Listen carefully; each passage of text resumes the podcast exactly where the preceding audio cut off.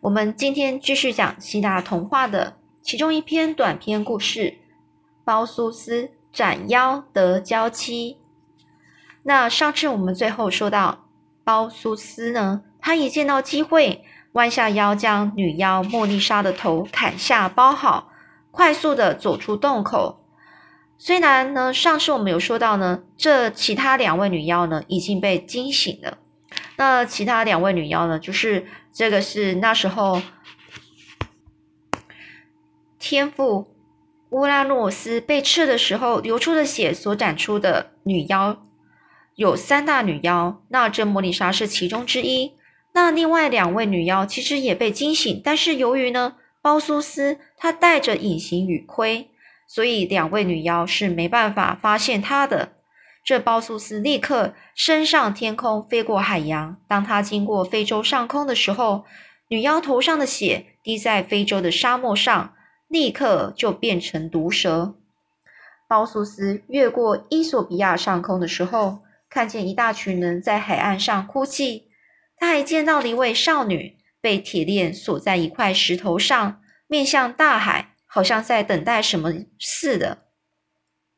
包苏斯他。乔兰悄悄的，就是静悄悄的飞降下来，走进这位少女。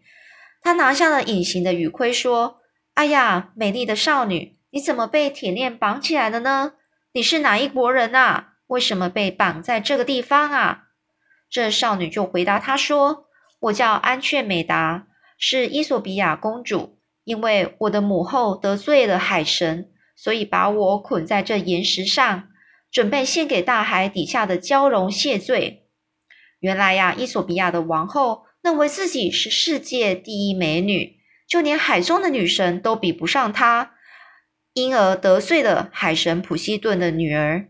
于是他们派了一条最可怕的蛟龙，把国内最漂亮的青年、青年男女都给捉去了，抓去了。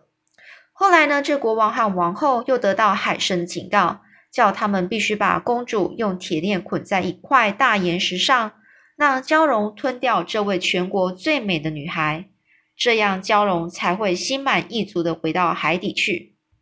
而正当安雀美达告诉包苏斯这所有的事情之后，突然海水传来可怕的咆哮声，接着一条巨大青色怪物急速的穿过海水，向天空喷出一条很高的水柱。包苏斯立刻跳起来，等在半空中。当蛟龙接近安雀美达的时候，他立刻拔出宝剑，用力一挥，把蛟龙的头砍掉了。接着，他打开公主身上的铁链，送她回到宫中。国王与王后非常高兴啊，为包苏斯开了一个盛大的宴会，又允许包苏斯。娶美丽的公主为妻，而后两个人双双回国了。而包苏斯回到家中的时候，却没有看到任何人。原来啊，当他离开了之后啊，这个波利迪克斯这个国王啊，他马上要求和丹娜伊结婚，但是丹娜伊不肯啊，他害怕波利迪克斯心存报复，于是就马上和渔夫夫妇一块逃走了。这时，包苏斯才知道，这个波利迪克斯这个国王啊，派他去杀莫丽莎女妖，是设计他去送死。这包斯包苏斯呢，只好先去见波利迪克国王波波利迪克斯国王，他把女妖的头拿出来献给国王，但是国王一见到女妖的头，马上就变成石头了。这岛上的百姓啊，一知道波利迪克斯国王已经被杀死，就热心帮助包苏斯去寻找母亲。包苏斯觉得他已经杀死最可怕的敌人了，没有任何人会再谋害他，于是把莫丽莎的头献给天神的使者，就是天使汉米斯，并且找到了母亲。于是包苏斯带着母亲以及安炫美达向。阿果斯起航了，就起航，就是坐船过去，回到他母亲那时以前的家。当三个人回到祖国的时候，祖国就是他出生的那一个国家的祖国。这国王阿利修斯恰好刚好啊去参加一个竞技大会，并不在王王宫中。这竞技大会就很像运动会那样子。这个包苏斯呢是非常热爱运动啊，他一听到他的外祖父就是呃外公的意思，他呃这外祖父呢去了竞技场，心中呢就很确很兴奋，觉得他真的很想要赶快。跑过去去参加这场非常难得的盛会呀，所以啊，当这个包苏斯到达现场，而当他呃上场换他上场表演的时候，他要表演的是掷铁饼。这出乎意意外的是，他竟然把铁饼丢歪了，飞到竞技场，把一位观众给打死了。而这位被意外打死的观众不是别人。正是阿利修斯国王啊！这阿利修斯国王，他用尽各种方法要害死女儿和外孙，但是他终究还是逃不出神的预言，还是死在外孙手中啊！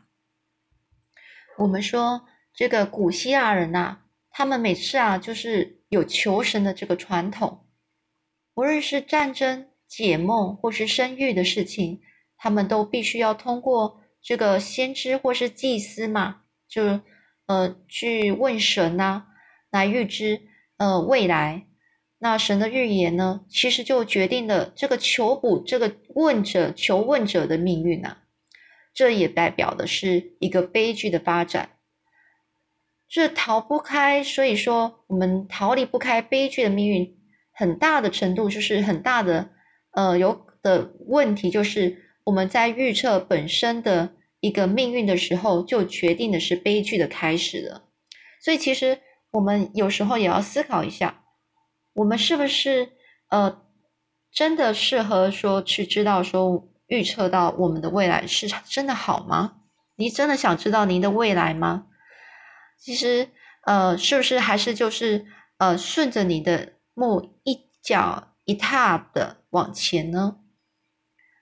其实我觉得这是多一个一个方向去思考，你到底要怎么样的一个命运，由你自己决定喽。